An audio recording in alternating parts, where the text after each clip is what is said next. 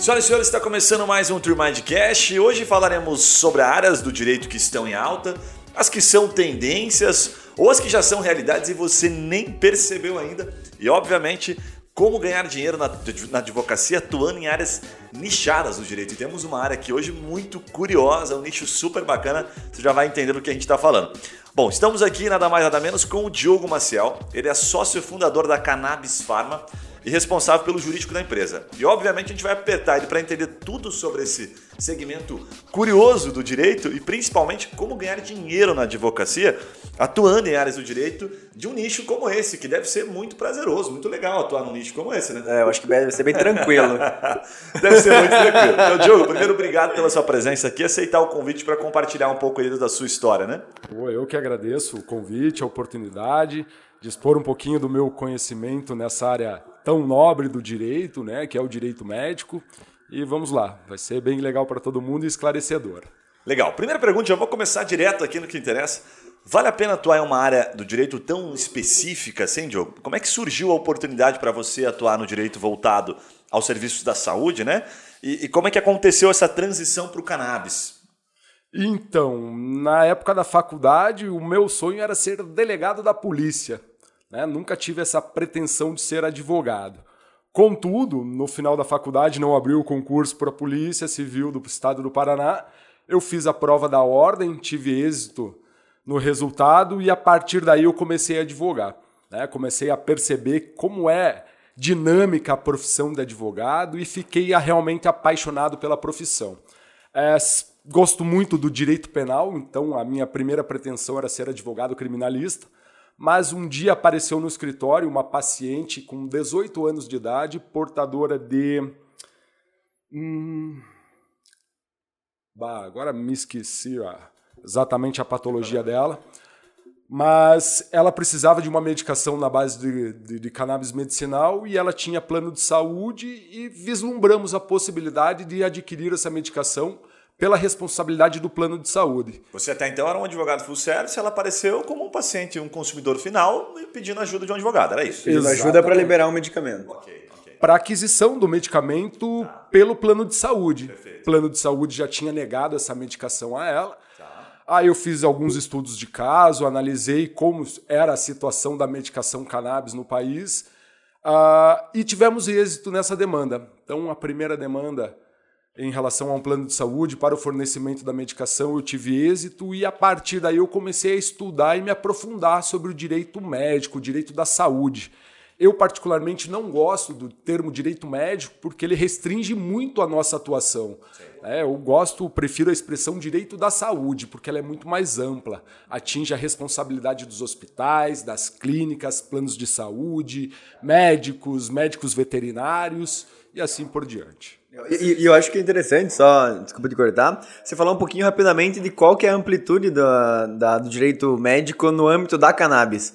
Porque pouca gente sabe que a cannabis hoje é utilizada para uma, uma vasta, é, vasta tipo de, de tratamento, né? Se puder só explicar um pouquinho. patologias, mais ou menos, né? Já existem inúmeros estudos científicos internacionais de comunidades realmente renomadas no meio uh, que atestam a eficácia da, da medicação para mais de 50 patologias, dentre elas autismo, Alzheimer, Parkinson, dores crônicas, fibromialgia e inúmeras outras. Tem cara que está tomando até é, dizendo que ajuda na ansiedade. Essa aí não é uma patologia ainda. Cara, né? é, me, ajuda, me ajuda, me ajuda. É, sim, assim, ansiedade, depressão dores crônicas. Casamento. Casamento, divórcio. Resolve o que precisar. Deixa o, o ser humano mais calmo. Né? Legal. Né? Sombra de Diogo, mas, mas, aí assim, dentro dessa linha né, do, da área de nicho, apareceu o paciente, você atendeu, teve êxito, ok. Você já aproveitou, falou, vou virar a chave e vou para essa área? Ou continuou advogando e de olho, foi estudando? Como é que foi essa transição? Em que momento, a pergunta assim, de forma bem objetiva, em que momento você virou a chave e falou assim, vou depender apenas da advocacia com foco em cannabis? E como, né? Então, mas aí eu não dependo exclusivamente dessa advocacia. Ah, okay. né? Eu também sou especialista em direito criminal, direito penal e processo penal, além do direito da saúde. É, então eu atuo nesses dois nichos com mais, é, com mais eficiência, né? com, com maior comodidade aí na minha, nos meus dias a dias E, então eu não atuo só exclusivamente no direito médico. Mas eu resolvi realmente me dedicar a essa área a partir do momento que eu tive essa paciente. Entrei num grupo de estudos de direito médico da Ordem dos Advogados e a partir daí eu nunca mais parei de estudar. Uh, inclusive sou autor de uma de um livro sobre responsabilidade médica e uma análise jurisprudencial dos, das decisões do Tribunal de Justiça do Estado do Paraná, junto com outros colegas da Ordem dos Advogados também. Então, você enxergou uma oportunidade e falou, pô, vou continuar fazendo aqui. A gente fala muito sobre isso aqui. Eu continuo ganhando e recebendo né, clientes de outras áreas, né, como Exato. você bem colocou, penal, criminal, mas a área que eu estou enxergando para o meu futuro é essa área aqui. Que teoricamente vai chegar um momento, não sei se você tem isso em mente, mas é, é até para você dar essa opinião para advogados que estão nos ouvindo, principalmente os mais iniciantes, Exato. em que momentos que você pretende, ou se você pretende virar a chave, falar assim, pô, eu estou ganhando, entre aspas, tanto dinheiro com, né, advogando para esta área do cannabis, com a cannabis pharma, que eu vou pedir para você contar na história quando surgiu a cannabis pharma, claro. que eu vou largar a advocacia penal e criminal. Às vezes não por uma questão só de, de gosto, porque muito advogado atua no penal por gostar demais, então, mas porque ela vai te puxar, ela vai dizer, não dá mais para você advogar no penal. Então, Guilherme, eu já inclusive passo por isso, mas o direito penal é uma das minhas paixões, não consigo, não consigo não atuar nessas duas áreas. Gosto muito dessa dinamicidade de você voltar no local dos fatos, a rolar testemunhas, esse combate né, com autoridades e flagrantes em delegacia. Então, não consigo e não vou virar essa chave. Vou manter esses dois nichos, né, me especializando realmente nessas duas áreas, para que eu venha mantendo as minhas atividades normais no escritório um é Isso. paixão, hobby, o outro é negócios. É, os dois são as minhas especialidades, né? Mas os dois são o meu hobby, o meu negócio. Bem legal. E não consigo não alinhar essas duas áreas do direito no meu escritório, né? E só por curiosidade, você diria assim que hoje representa qual percentual entre o penal e o, e o direito mais relacionado à saúde? 50-50? Um, é, um puxa bastante? Ah, não, não. Em termos financeiros, hoje o carro-chefe é o direito da saúde do escritório, né? Em termos de 70%, 75% dos rendimentos do escritório é em face do direito da saúde. Legal, Mas legal. é. Isso é. Vamos, vamos para a história da cannabis. Como é que você virou empreendedor? Porque daí você, puta, além de advogado, virou empresário, sócio da cannabis, né? Fundador, você tem um sócio lá. Como é que Exato. surgiu a cannabis? cannabis então, a Cannabis Pharma, na verdade, ela é uma startup que conecta pacientes aos maiores laboratórios de cannabis medicinal do mundo. Eu percebi essa necessidade através dos meus clientes, porque eles têm, tinham a prescrição de produtos importados e a gente não conseguia fazer a compra desses produtos por inúmeros motivos, barreiras do idioma, né, por estar em outros países. E a partir daí eu comecei a pensar em algo que pudesse realmente facilitar a vida dos brasileiros, né, que, que a gente conseguisse democratizar o acesso aos produtos de cannabis. O que vocês fazem de maneira simplificada? Ele chega até. É, me fala um, processo assim, ele chega lá, claro. a primeira parte quem faz é o advogado, é o, né, o Diogo fazendo a parte de liberação, depois vai para o produto? Como é que não, é o não, fluxo? Não. O paciente ele procura a Cannabis Farm, ele é atendido pelo departamento comercial. O departamento comercial vai identificar a necessidade do paciente, seja ela por uma consulta com um médico de forma presencial ou por telemedicina. Iremos localizar um médico de acordo com a patologia do paciente, um médico prescritor, especialista em prescrição de cannabis. A partir do momento em que o paciente passe pela consulta, ele terá a prescrição médica. Tendo a prescrição médica, o paciente retorna para a Cannabis Pharma, onde nós vamos requerer as autorizações de importação. Tendo esses dois documentos em mão, ou seja, a receita médica e a, e a autorização de importação, nós entramos em contato com o laboratório no exterior, solicitamos o orçamento do produto, o paciente realiza o pagamento através de um link de pagamento e procedemos com o rastreamento do produto até que o produto chegue na casa do paciente para que ele inicie o seu tratamento de forma tranquila, de acordo com a prescrição médica. Então, nós conectamos o paciente ao laboratório no exterior, facilitando né, o acesso desse produto, intermediando toda a relação comercial entre paciente e laboratório. E, e qual que é o status hoje assim da, da legalidade da, da cannabis no Brasil? Quero dizer, o paciente é, é só para uso medicinal ou é, já pode plantar em casa, dependendo do caso? É, qual que é o status atual da, da, da, legalidade do cannabis no Brasil? Então, a cannabis, na verdade, o cultivo de plantas psicotrópicas ele já, ele já é previsto pela lei de drogas lá em 2006. Né? 2006 nós já prevíamos essa autorização para o cultivo de plantas psicotrópicas. A cannabis ela entrou com mais força no país em 2015, a partir do caso Annie Fisher, que era uma garotinha lá de Brasília, onde a família viajava para os Estados Unidos e trazia a medicação de forma ilegal. E essa família que realmente são os percursores do acesso da cannabis no Brasil.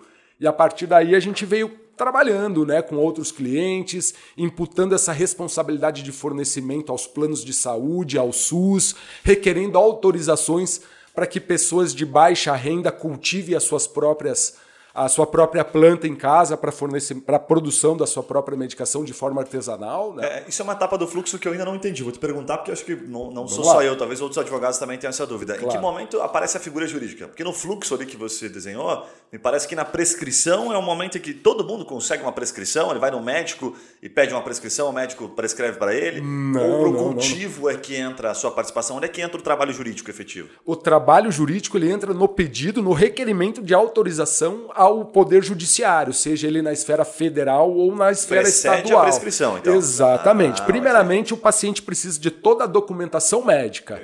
Ele vai procurar um médico, o médico identificando essa patologia, realizando o seu diagnóstico e prevendo né, a utilização dessa medicação, o médico prescreve a medicação como qualquer outra de uso controlado.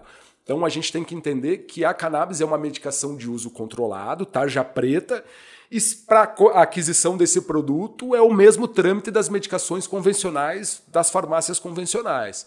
Né? A única diferença é que, como se trata de um produto importado, o paciente, além da prescrição, ele vai precisar dessa autorização de importação né, para que ele consiga realizar a compra junto ao laboratório no exterior. Mas isso é sempre de forma judicial ou ele faz requerimento administrativo? Não, não, ele pode comprar medicação pela, por compra, pela compra direta, né, comprar pelo, seus, pelo, pelo seu próprio custo, né, arcar com, com o custo por conta própria. Caso ele tenha plano de saúde, ele pode pedir, requerer essa medicação ao plano de saúde.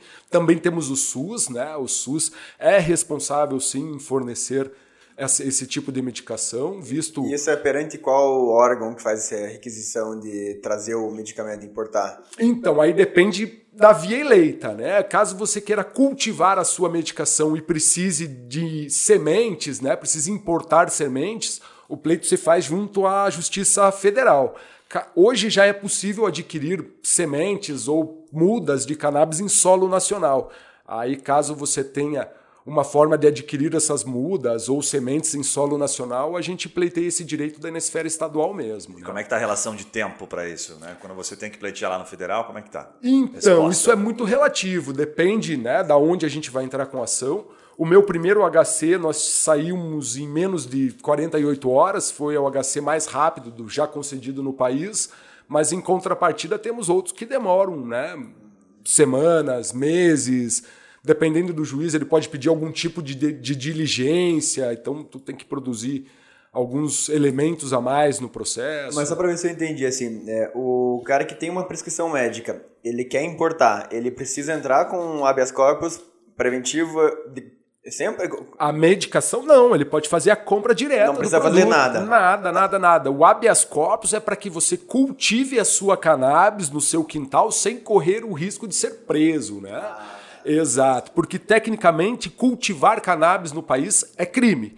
Né? Então, se te perguntarem, Diogo, cultivar maconha no país é crime? A melhor resposta é: depende. Qual a finalidade do seu cultivo? Se for para fins médicos ou científicos, maravilha, são as duas finalidades que a lei prevê. É, mas. Eu vou fazer aqui uma pesquisa com meus parceiros aqui da região. mas tem, tem a galera do, do uso recreativo, da galera que quer. Tá, né? o recreativo ele abre, ele abre é uma linha meio tênue, né? O que é recreativo. Se o cara tá fumando antes de trabalhar, porque aquilo alivia ele e tal. O, o que, que é o princípio do recreativo e do uso medicinal? O uso medicinal, por exemplo, vou fazer uma pergunta bem leiga claro, aqui. Claro, claro. Dá para eu fumar, eu bolar e fumar e dizer que é medicinal? Perfeitamente. Inclusive, um dos HCs que nós temos aqui no Paraná, a paciente é autorizada a fazer o uso da cannabis de forma carburada, além do uso de óleo. Então, a absorção do corpo na forma carburada é muito mais rápida, né? Então você fumar um realmente então você. Tem, mas aí no habeas corpus dela tem lá, dizendo, ó, ela cultiva e fuma como é, bola um negocinho ali. Ela normal, é autorizada. E posso fumar aos... dentro de estabelecimentos, no restaurante. não, não. Aí, você, aí você... perde tudo já. É, é, é, é bom senso. Você vai usar a sua medicação no âmbito residencial, legal. né? Na sua casa. O que manda é o habeas corpus, como você bem colocou, depende do que você conseguiu e, e é, depende do que o, de como o médico determinou a, a forma a, administrar essa medicação. Pode ser por legal. óleo sublingual, por né, forma carburada no cigarro mesmo. Então. Agora, deixa eu, deixa eu passar para um outro ponto aqui que é, é, muito curioso, tá? Geralmente aqui dos advogados, que é quanto ganha um advogado nessa área da saúde. Ou melhor, como ganha um advogado, né? Se é, é, é se é só nessa etapa que você já está colocando aqui de habeas corpus, se tem algum momento em que você consegue, por exemplo, você tem que judicializar contra o plano de saúde, aí o valor da causa fica muito maior, ou contra o Estado, se tem algum tipo de ação.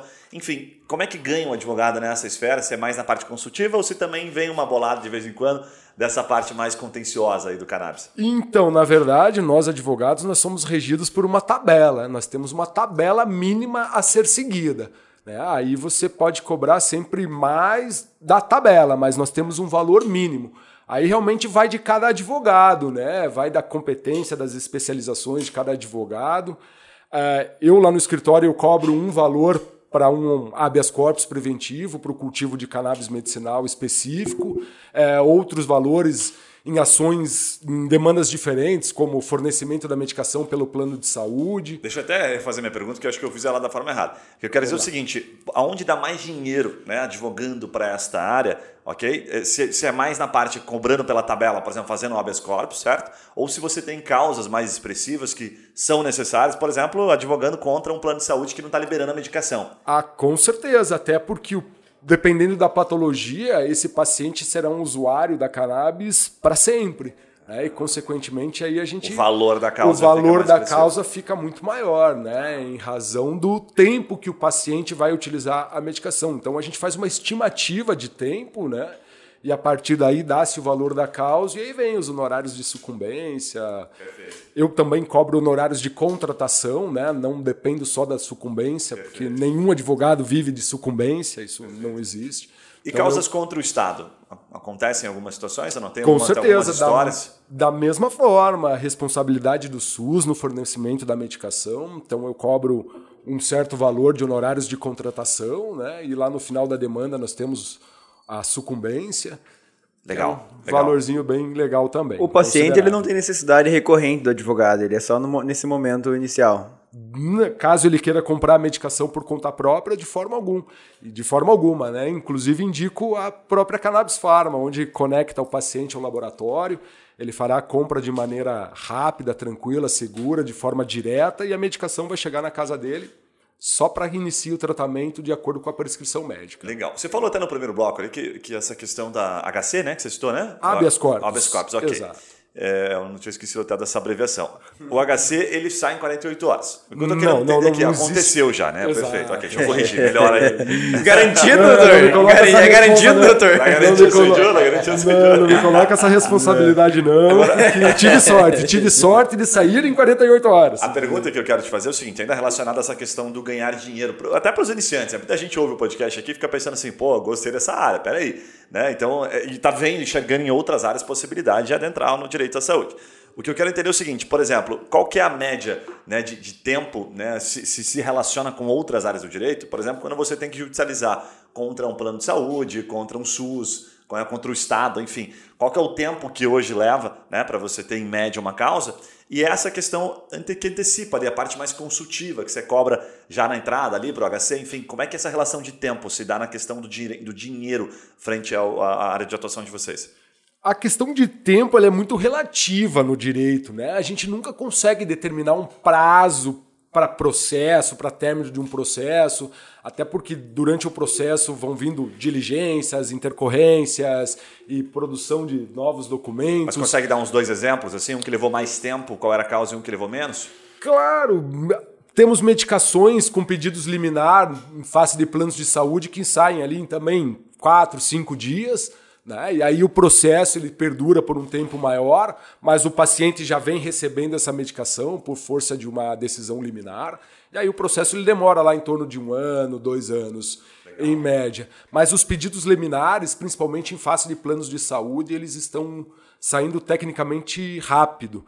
Né? E o Tribunal de Justiça do Estado do Paraná tem um posicionamento consolidado nesse momento acerca do rol da ANS, onde o tribunal entende que o rol é meramente exemplificativo, ou seja, é uma lista mínima de responsabilidade do plano de saúde e que deve fornecer sempre mais. Né? Mas essa é a discussão jurídica hoje uh, da responsabilidade dos planos de saúde. Uh, o rol ele é meramente exemplificativo ou ele é taxativo, ou seja, ele se limita àquilo e nada mais. Né? Então a gente tem algumas decisões uh, que não são uniformes nos tribunais pátrios. O STJ está com um empate também nessas decisões entre a terceira e a quarta turma. E agora estamos aí na iminência do, de que a segunda turma desempate esse julgamento a favor dos pacientes. Né? Tá. Isso está mais relacionado às medicações. Exato. Ok. Não medica se... medicações, tratamentos. Okay. Geral. Geral. Geral, geral, Você até citou no, antes daqui nos bastidores sobre algumas jurisprudências, né? O que, que já tem de jurisprudência que está mais consolidado? Assim? Em que sentido, Guilherme? Da, principalmente nas medicações. Você até citou alguns nomes. Olha, esse tipo de medicação, quando é prescrito pelo médico, já é meio caminho andado, já é tranquilo. O que, que a gente já tem, né? Que, que a gente já então, entende que. Na verdade, a gente tem né, trabalhado muito na questão das medicações importadas, porque elas ainda são caras e uma fundamentação jurídica é justamente essa, né? O custo da medicação. Então, os tribunais também já vêm entendendo, né, notoriamente, que a medicação é cara, que muitas famílias ainda não têm acesso por conta da parte financeira. Contudo, o, entrando um pouquinho na responsabilidade do SUS, o direito da saúde é um direito constitucional, previsto tanto no artigo 6 quanto no artigo 196. Ou seja, o SUS também tem o princípio da universalidade, deve atender do mais rico ao mais pobre, sem distinção. Né? financeira para atendimento desse paciente no SUS. Ah, os planos de saúde se trata de uma responsabilidade contratual, onde o plano só vai atender realmente os seus assegurados. Né? Então a gente tem essas duas vias. E a terceira via seria o cultivo da própria medicação através do habeas corpus preventivo, para que o paciente cultive a sua medicação sem colocar em risco a sua liberdade, né, Guilherme? Porque um pai e uma mãe que precisa de uma planta e corre o risco de perder a sua liberdade, com certeza não dorme à noite. Né? Agora, me corrija se eu estiver errado, mas você citou o SUS, por exemplo, certo? E, em que situações que você percebe, assim, casos que você pode citar, porque se, quando a gente cita o SUS, a gente está citando teoricamente pessoas com, com uma, uma, uma renda um pouco mais limitada, vamos colocar assim, certo? Senão a pessoa vai recorrer ao plano de saúde. Perfeito. E ainda assim ele tem esse direito, certo? Concedido ali, né? o Estado define que sim, ele tem essa. E quais são as situações? Dá um exemplo de uma patologia, por exemplo, que já é um pouco, sabe, o caminho andado. Falar, essa patologia leva muito para isso. Na verdade, não é. Não tenho eu como responder essa tua pergunta, Guilherme, porque quem vai definir se o tratamento com cannabis é para esse paciente ou não é o médico, né? Então, a partir do momento em que o médico determine que esse tratamento é para esse paciente, não sou eu, advogado, que vou falar que não é. Muito pelo contrário, nós somos um braço do médico. Eu entendo que a, a medicina ela se torna efetiva a partir do momento em que o paciente recebe aquilo que lhe foi prescrito, né? Porque senão Perfeito. a medicina, o médico, a, a o médico realmente não atendeu a finalidade daquilo da sua consulta, porque ele prescreveu uma medicação e o paciente não teve acesso, ou seja, a, me, a medicina, todo o estudo do médico não saiu do papel. Né? Então, o meu, a minha parte nessa relação é justamente efetivar a determinação do médico para o paciente né, fazer com que ele receba exatamente aquilo que o médico determinou para ele. É, mas né? o, o, fato é, pelo pouco que eu tenho estudado sobre o tema, que tem, tinha várias doenças que estavam estagnadas, vamos dizer assim, no estudo de evolução de medicamento. Tinha muito medicamento com é, efeitos. É, tinha colaterais. efeitos colaterais fortes e Exato. que a cannabis veio e deu um próximo nível de tratamento, né? Ah, não, mas com certeza. Até se a gente for analisar os efeitos colaterais das medicações convencionais em relação à cannabis, os efeitos da, colaterais da cannabis são quase nulos. Né? E nós, brasileiros, nós temos um sério problema, justamente pelo proibicionismo da cannabis no país. Nós não conseguimos desenvolver estudos há anos, porque tecnicamente a planta foi criminalizada. Né? Nós temos agora Israel. Israel, eles estudam a cannabis há mais de 60 anos. Eles são referência na medicina canábica. Por quê? Porque eles têm essa flexibilização e conseguem realmente produzir conteúdos científicos a partir da planta. Nós brasileiros sofremos aí com décadas e décadas de proibição. Então, e aí tem muito estigma ainda, né? Porque... Com certeza. Eu tenho um, ainda é um assunto polêmico. Né? Um jargão que só é contra a cannabis medicinal quem tem familiares é, saudáveis, né? Sim. Exato. Pacientes familiares é, saudáveis. Assim, só é contra quem nunca usou. Quem nunca...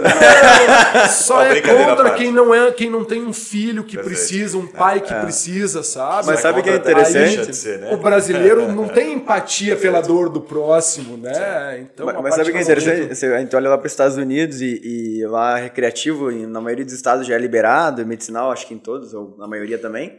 E a gente acha que lá tá tudo certo, tudo liberado, né? Mas eu tava conversando com a, com a Corina lá, que é tua conhecida também da uhum. USA Hemp da USA lá. Hemp. Da USA Hemp. E ela falou assim que ela, eles deixaram de trabalhar com recreativo, ou estão deixando, Exatamente porque ainda, mesmo sendo um, um, produto amplamente já conhecido, ainda tem muito estigma e, tem, e a fiscalização é muito mais severa quando você trabalha com recreativo. O medicinal, ele tende a ser visto como um medicamento de fato agora. Agora, agora abordando a questão do uso recreativo e entrando um pouquinho no direito penal, nos princípios do direito penal, a gente tem lá o princípio da alteridade, né, Yuri? Doutor, como advogado, se lembra dele. Eu não posso ser punido a partir do momento em que eu não atinja bem jurídico de terceiros. Agora eu pergunto a vocês, Yuri e Guilherme, usar drogas atinge direito de terceiros? De maneira alguma eu uso droga, se eu usar droga na minha casa, nenhum direito de vocês foi atingido. Aí vem a legislação e fala: ah, é crime contra a saúde pública. O cara que fuma um baseado não vai no postinho de saúde, não vai no hospital porque fumou um baseado. Sabe? Então nós temos né, que, a partir do momento em que a sua conduta não ultrapasse a esfera da individualidade, essa conduta não pode ser criminalizada, justamente pelo princípio da alteridade. E, ele, né? e um contra-argumento não seria assim que isso gera, num efeito cascata, violência e tráfico? E tem outros efeitos? Na verdade, o que gera esses efeitos, violência e tráfico, é a não regulamentação.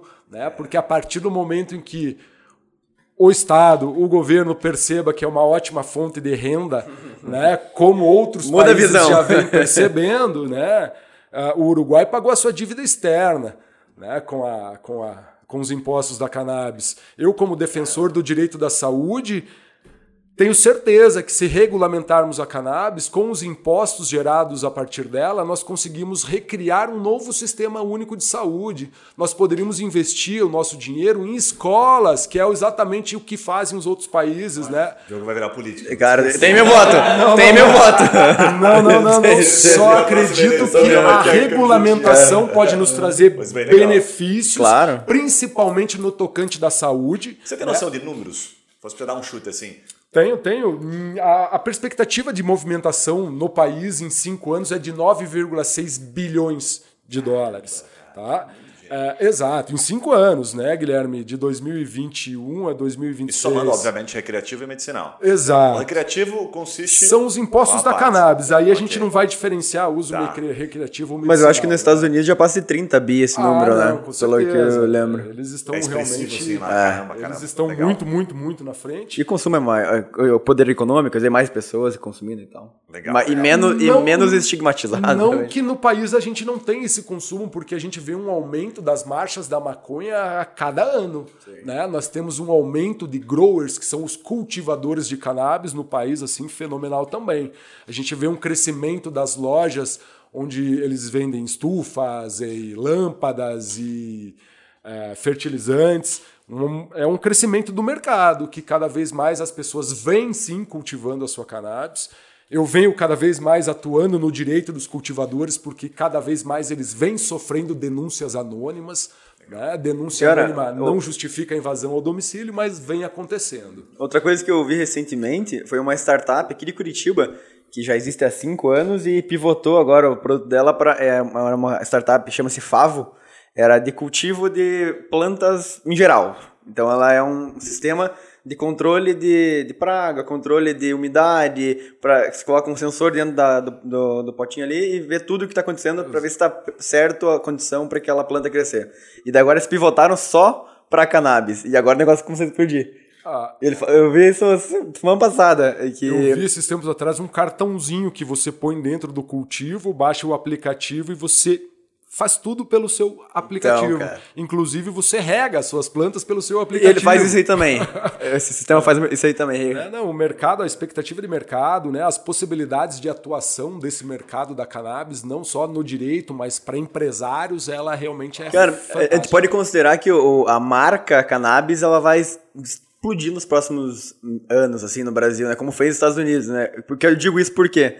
Porque tudo que está em volta desse ecossistema tende a crescer, né? Exato. É, tipo assim, em outra escala talvez, em 2015 quem abria negócio de paleta podia ser o nome que for. Você surfava o nome paleta mexicana que estava bombando. O nome cannabis ele vai virar uma, uma marca muito forte, assim, e clínicas, e produtos, e cultivadores e advogados, todo mundo que trabalhar nesse meio tende a surfar na mesma onda, né? Tende a surfar na mesma onda. Inclusive, na frente da Cannabis Pharma, nós temos um, um banner gigante lá, Cannabis Pharma, facilitando o seu acesso legal à cannabis medicinal. E hoje nos tornamos um ponto meio que turístico em Curitiba, porque as pessoas param lá tirar selfie na frente da banda. eu, nunca, eu nunca vi pessoas tirando selfie na frente da placa da Coca-Cola, do McDonald's, mas eu vejo diariamente pessoas fazendo selfie Aí, na mano. frente do banner da Cannabis Pharma, sabe? Passando rapidamente para deixar um insight para você, já retomamos o episódio. Aqui na TreeMind, a gente utiliza uma ferramenta que possibilita identificar o volume de pessoas procurando por serviços jurídicos, de acordo com a sua área de atuação. E o melhor é que a gente consegue identificar os seus concorrentes no Google e a estratégia que está levando clientes até o site deles. E por consequência, gerando negócios para esses escritórios. Né? Se você curtiu e tem curiosidade, quer saber se vale a pena investir em marketing jurídico, por exemplo, no Google, na sua área de atuação, acesse o nosso site treemind.com.br e receba uma rápida consultoria por um dos nossos especialistas em Google. Combinado? Voltamos ao episódio, um abraço e até lá. Deixa eu, deixa eu dar uma pivotada rápida aqui para a gente extrair um pouquinho até da tua expertise em outras áreas do direito. Né? Eu queria te perguntar o seguinte: quais são as outras oportunidades que você enxerga nessa área da saúde e que ainda carecem de especialistas? Você encontrou uma brecha ali, mas vê outras oportunidades para você compartilhar para quem está ouvindo? Na verdade, todos esses segmentos do direito da saúde, eles carecem de, de profissionais, né, Guilherme? Como eu te disse anteriormente, eu não tive direito médico, direito da saúde na faculdade. Acredito que o doutor Yuri, muito é. menos. Acho que tinha uma eletiva, cara. Agora, me formei em 2015, 16, sei lá. Acho que tinha uma eletiva, mas eu não vi isso. Eu nunca ouvi falar em direito médico na É mesmo? Ou, é ou, ou, uma. Tinha aqueles seminários, negócio assim. Mas eu, com certeza, sim. Se fosse conhecido, né, seria mais renomado. Então, na verdade, esse ramo do direito carece de profissionais, né? Carecem aí de profissionais especializados, com pós-graduação, mestrado, doutorado, até para que a gente talvez um dia venha conseguir colocar essa disciplina nos cursos de direito mesmo, né? Em razão do próprio crescimento do ramo do direito. Mas, né? mas, você chega, chegou a ser demandado ou chega a ser demandado assim por outras, outros problemas que você pode dar exemplos práticos assim, por exemplo, a gente sabe de alguns clientes aqui, alguns advogados atuam no direito de saúde a gente tem alguns que são especialistas, por exemplo, na questão bariátrica. Então o cara faz aquela cirurgia, depois fica com, né, com um excesso, não sei se é correto falar o termo excesso de pele, Exato. ele tem que fazer uma plástica. Então ele requer né, o Estado, o SUS ou os planos de saúde aquela plástica. É, esse ponto aí a gente entraria na reparação né, das cirurgias embelizadoras Perfeito. ou reparadoras. Né? Nesse caso, tem-se que é uma cirurgia reparadora. Né? Então é responsabilidade sim do SUS, dos planos de saúde.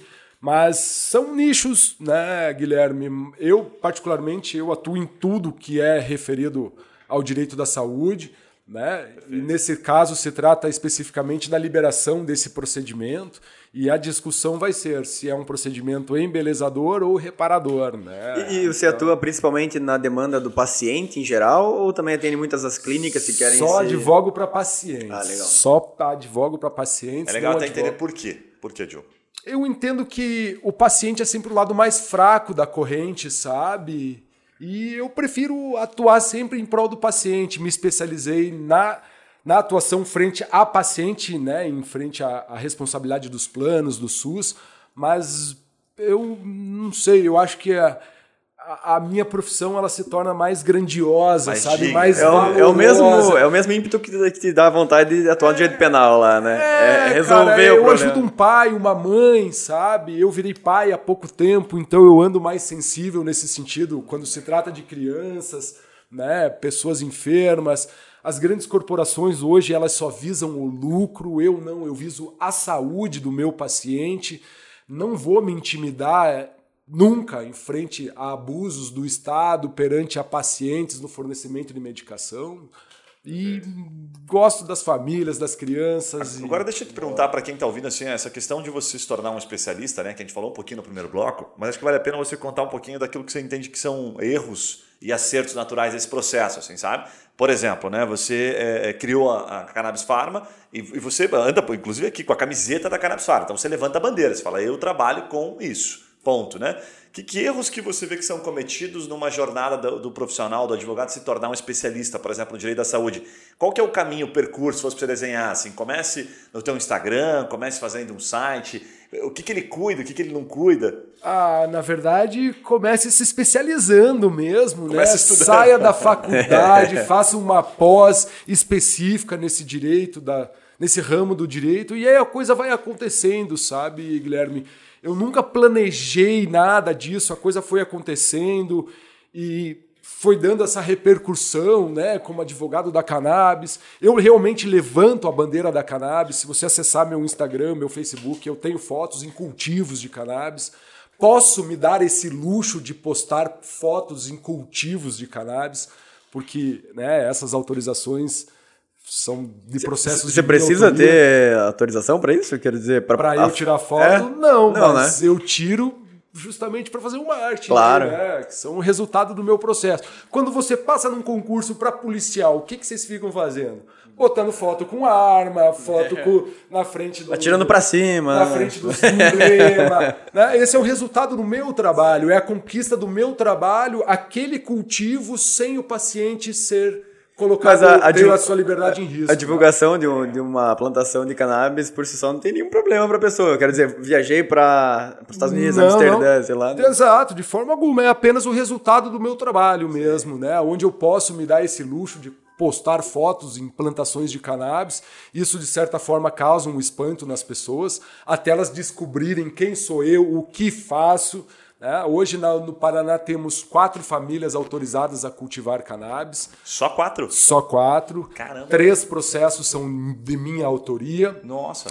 Eles, eles produzem para Para consumo eles próprio. mesmo, exato. Para fins de, de, de, de E você vê que tá, medicinal. tá próximo da gente conseguir uma liberação para cultivo comercial?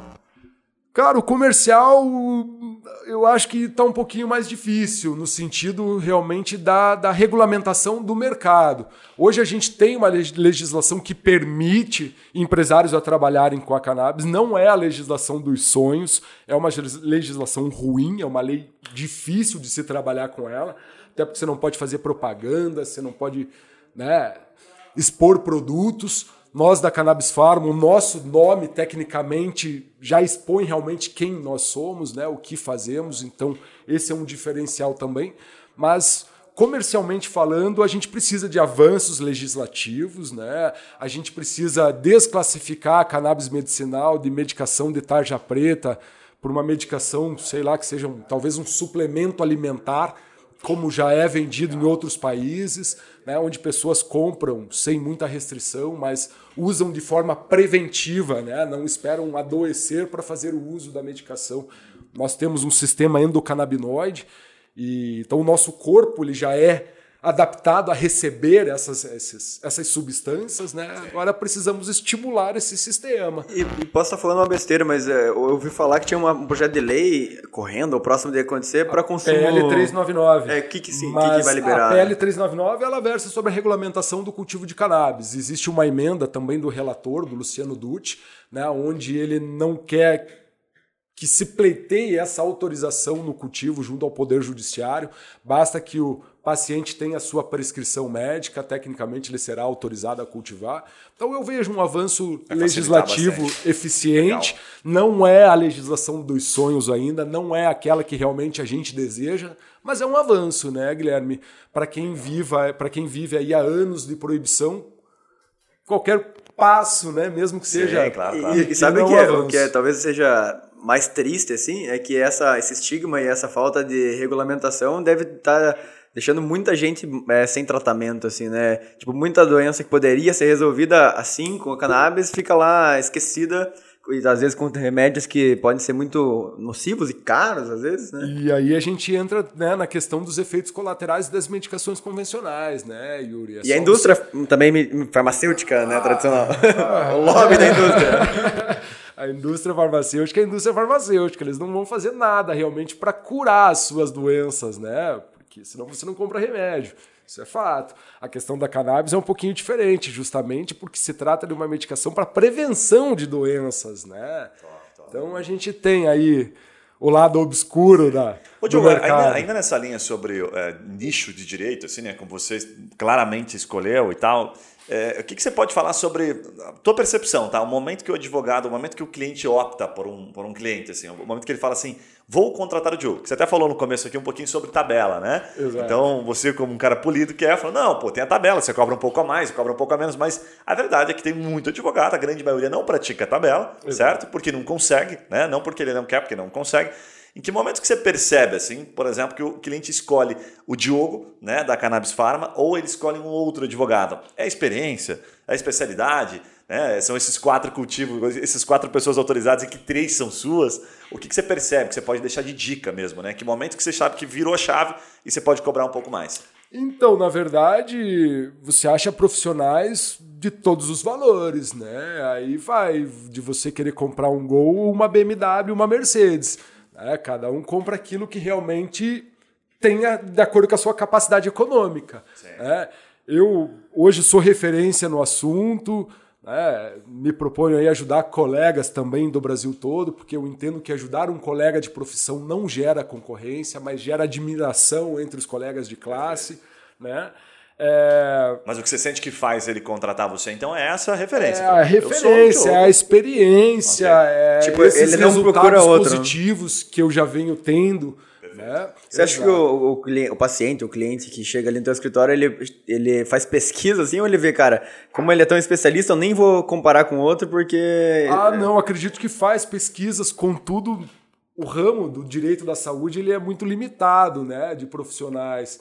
E não temos muito profissionais realmente especializados na autorização de cultivo de cannabis, né, ou em outros ramos aí do direito da saúde. Não, é que eu percebo Mas- isso assim, né? Que hoje, se você chegar para um advogado generalista e falar o que você quer, a maioria vai dizer, não, eu consigo fazer isso aí pra você, né? Exato. Mas tem uma grande diferença entre você, é, como talvez cliente ali, saber o que você precisa e, tipo, você precisar de alguém que saiba o caminho, né? Exato, tipo assim, é, você, ela- tu- ah, entendi que você quer isso, mas além disso, tem todas essas outras opções aqui que você pode ver. O advogado ali que só fala, não, isso eu consigo fazer, ele, né, fechou ali, ele vai estudar e vai resolver um pouquinho ali. É, né? a, a- a questão da cannabis ainda também é um pouquinho diferente, porque você precisa de inúmeros documentos extras judiciais para que a partir daí você tenha elementos suficientes para ingressar com o processo. Né? Então, é, o meu trabalho ele se inicia bem antes de começar a digitar o processo, fazer a petição inicial mesmo, né? O meu trabalho ele começa junto aos órgãos públicos para termos as negativas de forne- fornecimento da medicação todas formalizadas. né? Exato. Então, e realmente essa questão da experiência, de você ser uma referência naquilo que você está fazendo, faz muito a diferença mesmo. Né? Se eu pudesse dar uma dica assim, como é que o cara se torna uma referência? Produzindo conteúdo, falando, ajudando. Tendo um outdoor bonito. É, tendo uma placa na frente do escritório super bacana. O que que você sentiu? No momento que você sentiu, falou, virei uma referência. Quando outros colegas começaram a me procurar pedindo para que eu fizesse mentorias ou cursos para que eu ensinasse eles né, como conseguir essas autorizações. Então, Mas me- antes disso, a tua exposição aconteceu aonde? Que canais que você escolheu para se expor? as minhas redes sociais, fui Perfeito. expondo meus casos, aí né, esse, esse, esse grupo de cultivadores é, é um grupo muito fechado de pessoas, todos se conhecem no meio, né, e a partir daí o marketing boca a boca, né, aquela recomendação boca a boca, ah, esse você entrou num grupo nichado, você foi é, aquilo que. Na verdade, é feijão com arroz que todo mundo fala, né? Vai aonde está o seu público-alvo, né? Primeiro você foi lá no público nichado, onde estão os cultivadores, onde teoricamente também tem demandas. Né? Então entra ali e tá é, mas eu, eu entrei sem querer, sabe, Guilherme? Ah, porque eu essa paciente, né? Sei. Ela tinha ataxia cerebelar. Era Caramba. a patologia da minha primeira paciente de cannabis no escritório. Uma linda estudante de 18 anos que infelizmente foi acometida por essa patologia.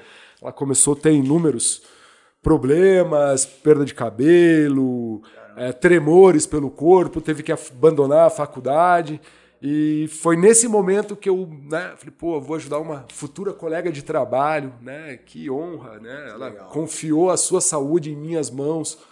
É, então, a, a, questão da advocacia do direito da saúde ela vai muito mais além, porque as pessoas confiam um dos seus bens jurídicos mais importantes, que é a saúde, na mão de um terceiro. E, né? e qual que é hoje a extensão dessas associações que, que é, ajudam, talvez, a desestigmatizar, mas também a dar acesso? O que, que, de fato, as associações fazem hoje? Então, eu sou um fã incondicional de todas as associações. As associações, elas cumprem com aquele dever que é do Estado de prover a saúde saúde às pessoas, como o Estado é omisso na garantia do direito à saúde, vem essas associações suprir essa omissão do Estado. Né? São pessoas que têm patologias diversas, com a mesma necessidade, são pessoas que se unem com o mesmo intuito, né? de produzir uma medicação de forma lícita, é, que não seja tão onerosa né, para os próprios bolsos. E, além do mais, as, as associações, além de cumprir com o dever do Estado, elas fazem que com o Estado não onere os seus cofres públicos, porque eles estão cumprindo com o dever do Estado. É o Estado que deveria estar comprando as medicações para as pessoas. Né? E quem vem fazendo isso são as associações. Eu sou um fã incondicional de todas elas, a PEP, a Brace, Canapé e inúmeras outras que eu não vou me recordar do nome agora, mas um grande beijo aí a todos os associados e as associações. Ô Diogo, deixa eu te fazer uma pergunta já indo para uma reta final aqui, que eu acho que você tem uma expertise, uma, teve uma sacada muito legal. Eu gostaria que você compartilhasse um pouquinho né, para os advogados que nos ouvem aí que é um pouquinho da tua carreira jurídica, assim, né? Como é que a pessoa se torna um especialista? Já deu algumas pinceladas se expondo, Instagram, você pode utilizar meios gratuitos, inclusive, né, para se expor. O advogado tem um pouco de medo dessa exposição, né? Você já, já tem uma, um perfil muito mais, tá muito mais ligado ao seu propósito, você tem outras, outros motivadores que levam a isso, né? Mas você teve umas sacadas legais que, por exemplo, assim, você virou empresário, né? Além de advogado, você virou empresário. Exato. Buscou um sócio e entrou num outro negócio. Então, vou fazer uma pergunta aqui é, bem capciosa. É, por exemplo, em que momento que você descobriu assim que a tua carreira jurídica podia se cruzar com um negócio adicional, se tornar um empresário, buscar um sócio?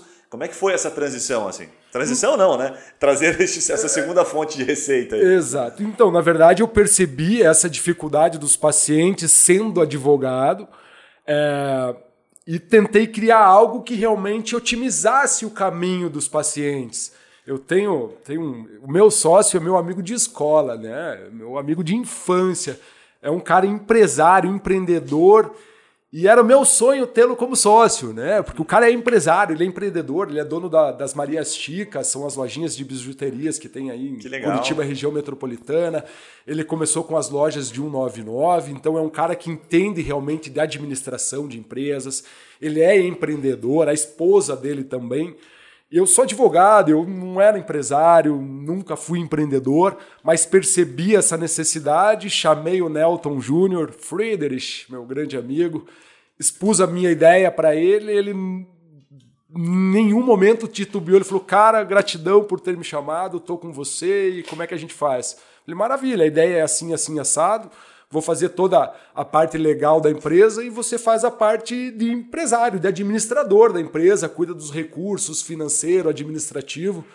E assim vem dando certo. E... Mas quais são as principais dificuldades que você pode compartilhar de um advogado indo empreender? Né? As funções em si, aquilo que você não, não recebe na faculdade. É como se você pudesse assim falar: olha, quer empreender né, junto da advocacia, certo? Por uma oportunidade como surgiu para você, começa estudando isso aqui, ó. Começa já se preparando para isso aqui que você vai encontrar lá na frente essa dificuldade. Pois é, a questão da administração mesmo, né? A minha primeira profissão foi administrador de hotéis, mas eu não, nunca fui empreendedor na vida. Então eu tive essa dificuldade realmente de conseguir entender como funciona o empreendedorismo, né? me tornar um empreendedor. É, essa foi a maior dificuldade. Não que nós, advogados, não sejamos empreendedor.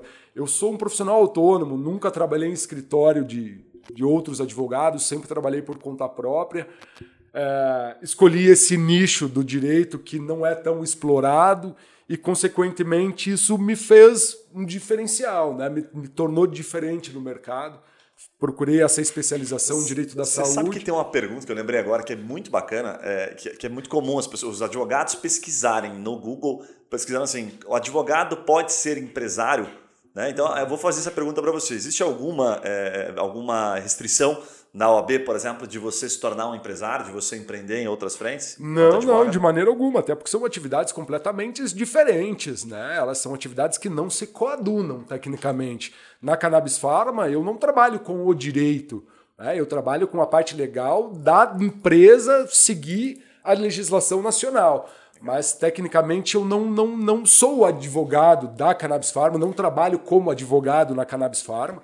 Né? Então são coisas que realmente não se, não se coadunam. Legal. Então eu também não vejo por que ter algum tipo de interferência da ordem dos advogados em outro que né, onde o advogado ele atua em outras áreas. E até é interessante para o advogado, talvez que não tenha um sócio administrador como você, você dá as dicas assim, cara, olha, ou procura um sócio, ou se você for tocar por conta, cuide aqui do seu lado contábil, veja preço, sabe, sabe precificar teu, teu produto. Quais foram as principais é, dificuldades, assim, o que você diria para o cara que não tem um sócio como você deve olhar?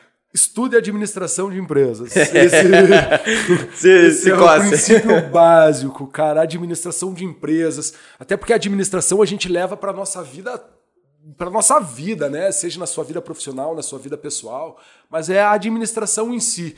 Eu, como sou advogado, a minha, o meu principal fonte de renda é o escritório da advocacia. É, então eu fico dividido, né? Com o trabalho na Cannabis Farm. Não sei, cara, os próximos anos aí eu acho que a Cannabis Farm vai dar tem, uma bombada, hein? Tem dias que eu tô trabalhando numa mão no escritório, outra mão na Cannabis Farm. É, isso eu te perguntar, como é que é o dia a dia? Né? Como é que é o dia a dia né, de um advogado e de um empresário? Como é que você faz para dividir o seu dia? Como é que você faz essa gestão? São reuniões com o meu sócio, reuniões com o exterior da Cannabis Farm, laboratórios parceiros, na busca de novos parceiros, atendendo os meus clientes clientes, eu não tenho restrição de horário com os meus clientes, os meus clientes têm o meu telefone pessoal. Legal. Então você quer falar comigo, você não vai ligar para minha secretária, você não vai falar com o estagiário, você vai falar diretamente comigo. Né? Gosto desse contato direto com o meu cliente, sem intermediários. Então acho que também isso é um diferencial. Né? Não tenho essa restrição de horário. Se você quiser saber do teu processo, sábado, domingo, eu vou te dizer, porque tá? eu sei como é que estão todos eles. Sim, legal. E e é, é, complicado, cara. Às vezes, né, eu tenho que parar um pouco no escritório para me dedicar exclusivamente na Cannabis Pharma. Agora, segunda-feira, eu tenho duas reuniões com dois laboratórios diferentes no exterior, umas nove, outras dez da manhã. Aí, e assim vai. Boa. Eu, tecnicamente, eu começo a trabalhar no escritório às nove da manhã, mas sete e meia, oito horas eu já tô lá, porque... Vai considerando, vai recebendo E hoje vem principalmente da onde a, o produto? Estados Unidos, Uruguai? Nós temos hoje oito parceiros, né? A Cannabis Pharma é a startup que mais tem parceiros. Temos parceiros nos Estados Unidos, Suíça, Canadá, Europa.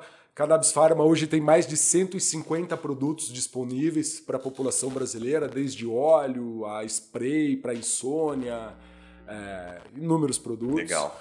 Até vou te pedir, Diogo, agora já na reta final, para você contar dois cases, dois exemplos que mais marcam ali a tua história aí junto à atuação na cannabis, enfim, até dois casos, dois pacientes que você possa citar e vincular os produtos da cannabis, né? Entender, tipo, olha, conseguimos essa solução aqui, este resultado a partir dessa patologia, enfim, duas histórias que te comovem bastante, assim.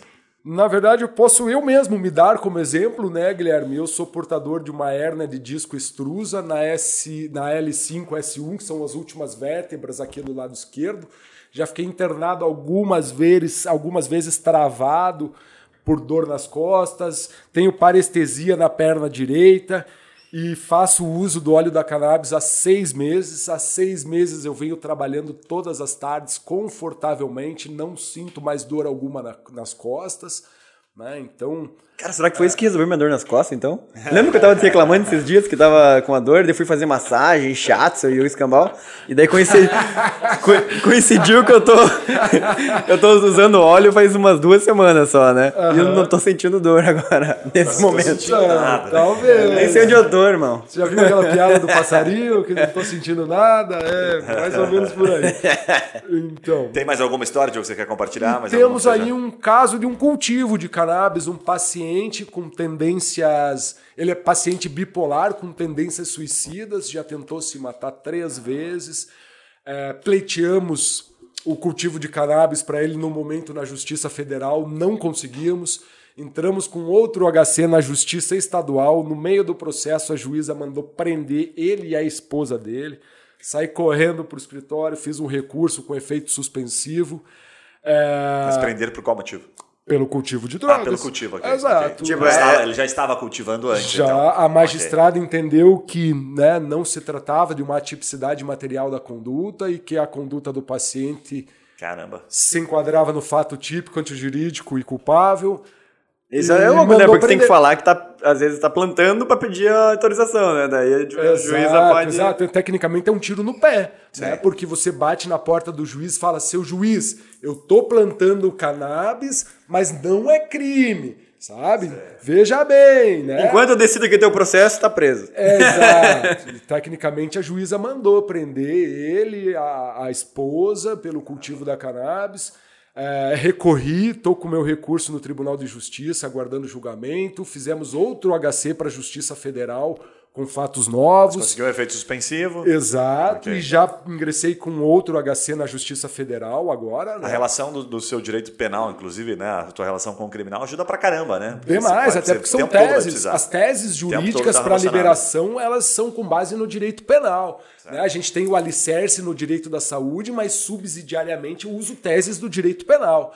Então, essas minhas duas especializações, elas casam perfeitamente quando se trata de cannabis medicinal, Guilherme. Mas, mas não dá pra virar festa, né? O cara caiu lá com um pouquinho de cannabis e, ah, não, pô, passa de recreativo pra medicinal aí, justifica aí, doutor. Ah, não, não, não. Depois, depois, que, festa. depois que deu ruim, deu ruim. né? Flagrante, meu irmão. Exato. Flagrante é outra coisa. Então, é, depois que deu ruim, deu ruim. Não adianta. O cara não tem prescrição, caiu lá e tenta fazer uma O transferência. cara começa a fingir uma doença na hora, né? Porra. É, não, daí fica Ok. ruim aí também Legal. seria até a banalização do uso Sim, da perfeito. cannabis, o que eu não posso Ok. permitir em maneira alguma. Tem uma né? questão- Então, o meu trabalho é justamente diferenciar mães e pais de traficantes. Né? Perfeito. Os traficantes eu defendo lá no direito, da, no direito penal, no direito do processo penal, né? e as famílias com o direito constitucional, é Bacana, o- bacana. a base né, do, desse, desses pedidos. Ô, Diogo, só temos a agradecer. Uma baita aula sensacional. Aí, Senti até deu mais relaxado depois desse episódio aqui. Muitas dicas legais, principalmente para advogados que estão. A gente tem muita pesquisa de advogado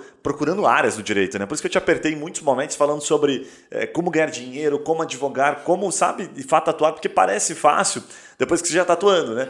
Mas para o advogado que está fora, né? Eu sei que ah, do jeito que você falou parece muito fácil. Mas a gente sabe a quantidade de dificuldades e situações que você passou e que você não consegue compartilhar no podcast de uma hora aqui, né? A dificuldade já no, no- no processo de, de cultivo de cannabis começaria já no indeferimento da liminar. Né? Um advogado inexperiente já ficaria desesperado porque tecnicamente não existe um recurso para combater essa decisão. Aí nós teríamos que combater a decisão a partir da sentença, mas eu passei por tudo isso, Certo. né? Tive- tem uma palavrinha agora que está na moda que eles chamam de resiliência, né? Você teve que ser muito Exato. resiliente, né? Para chegar até aqui, né? E saber contornar a situação. Perfeito. Mas passei por Acreditar, alguns né? momentos Legal. difíceis na minha, na minha carreira. Consegui, né, através desses momentos difíceis, reverter situações que me deixaram com uma experiência realmente fantástica. E acho que esse seria já o primeiro ponto de desespero de um advogado iniciante ao entrar com um pedido de cannabis medicinal. Ter o seu pedido liminar indeferido. E aí, o que fazer? Já que não tem um Pega essa bomba aí e resolve. Segura. Mas o cara que ia começar nesse, nesse especialização de cannabis, ele tem que primeiro, cara, se comover com o que dá pra resolver Sim. ali. Porque depois que eu comecei a estudar, eu fiquei muito comovido, assim, com a quantidade de doença que resolve, que de fato é tratável, coisas assim, Ah, esclerose mais de 50 múltipla, falou né? autismo, co- coisas assim pesadas que são resolvidas, né, de fato. Inclusive, só para terminar, agora Agora, duas semanas atrás, tivemos um paciente em Londrina, portador do espectro autismo e TDAH, TDAH é o transtorno de déficit de atenção. É um paciente com 7 anos de idade. Os pais foram autorizados a cultivar 18 plantas de cannabis em floração tá? para o tratamento desse paciente portador do espectro autismo.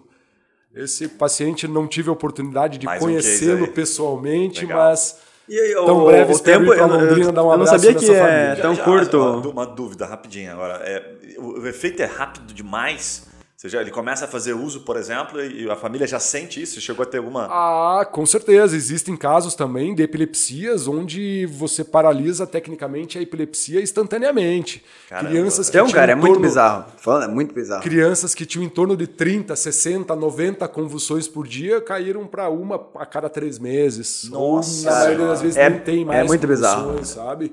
Dá uma pesquisada, quem tem interesse, que tem muita doença que é resolvida. Muito legal, muito legal. Diogo, cara, dá para ficar uns dois dias dias falando sobre esse assunto aqui, mas a gente infelizmente tem que finalizar. Estamos próximos aqui já de uma hora. Passamos um pouquinho de uma hora, a conversa fluiu de maneira muito legal, top. Vou pedir para você deixar suas informações de contato, como é que as pessoas encontram o Cannabis Pharma e deixa um recado, uma mensagem para quem está querendo construir uma carreira jurídica, com tanto advogado assim no país. O que você pode deixar de mensagem importante aí para eles? Então, né, eu vou deixar o site da Cannabis Pharma, é o www.cannabisfarma.com com dois n's.far.br. Vou deixar na descrição do episódio para ficar fácil aqui Legal, também. Legal, lá no site tem todas as informações, né? WhatsApp, como é se dá a assessoria da Cannabis Pharma. E acerca do recado que eu deixo para os advogados iniciantes, é, se especializem, se especializem, o mercado está saturado de advogado generalista, né? placa de advogado civilista, penal, trabalhista, consumidor, é o que você mais vê em todas as cidades do estado. Não seja generalista, seja um especialista, se especialize, que as coisas acontecem, os clientes te procuram, você se torna uma referência no país, independente do ramo que você optar, né? Muito Mas bom, a dica é essa, bom. seja um especialista porque o mercado está cheio de generalistas. Legal, legal demais. Você me lembrou até uma frase que o Jorge trouxe, o Jorge Magés, que a gente gravou um podcast sobre gestão na advocacia, que é seu amigo inclusive, né? Exato. Ele falou que é, viu um, uma publicação que chamou muita atenção dele, que 80% das profissões nos próximos 20 anos não existiam ainda. É, talvez a gente identificou aqui hoje uma profissão, várias, né? Como o Yuri bem colocou, várias, vários segmentos vão exigir, vão necessitar porque essa questão do, do, cannabis, mais cedo ou mais tarde, ela vai estar mais flexibilizada, a gente vai ter cultivo, né? Tempo, então. É uma questão de tempo. É então tem questão várias pessoas. Você começa a se preparar agora, né? tem uma máxima que eu gosto de que, que diz assim, quando todo mundo já está falando sobre aquilo, você já está tá, tá, tá atrasado, entendeu? Você já não vai mais ser especialista. É, você exato. tem que estar um passo à frente. Então tem que exato. acreditar, tem que apostar que é o que você bem fez aqui e comprovou aqui no nosso episódio. É, e só, só um ponto da Cannabis Pharma, eu comentava né, essa minha ideia com, com pessoas, pessoas riam da minha cara, falavam, que você é louco, como isso? Esse é o melhor indicativo que você tem que fazer, né? É, exato, não, tá tranquilo, só observem então. Né? E Deixa aí acontecer. a coisa se tornou realidade, hoje somos a maior startup de acesso aos produtos na base de cannabis. Muito legal. É, mais de oito laboratórios parceiros, mais de 150 produtos e esperamos aí nos próximos meses temos mais e mais laboratórios e nos tornarmos referência realmente no acesso a cannabis medicinal, Guilherme. Muito bom, muito bom. Obrigado pela aula, Diogo. Para você que está nos ouvindo ou que está nos vendo aí via YouTube, já sabe, né? Clica aqui para você se inscrever se você gostou e deixe seu comentário. Me diga aí se você é, tem interesse em fazer uso aí da, da, do cannabis medicinal, se você apoia principalmente, coloca aqui a sua opinião e com certeza o Diogo vai gostar de saber o que, que você acha. A gente vai te conectar com ele. Se você é advogado, inclusive, tiver alguma causa relacionada, procura o Diogão aqui que com certeza ele vai te receber, um cara 10 e vai te receber de braços abertos aí. Um abraço, valeu, até o próximo podcast. Valeu! Tchau.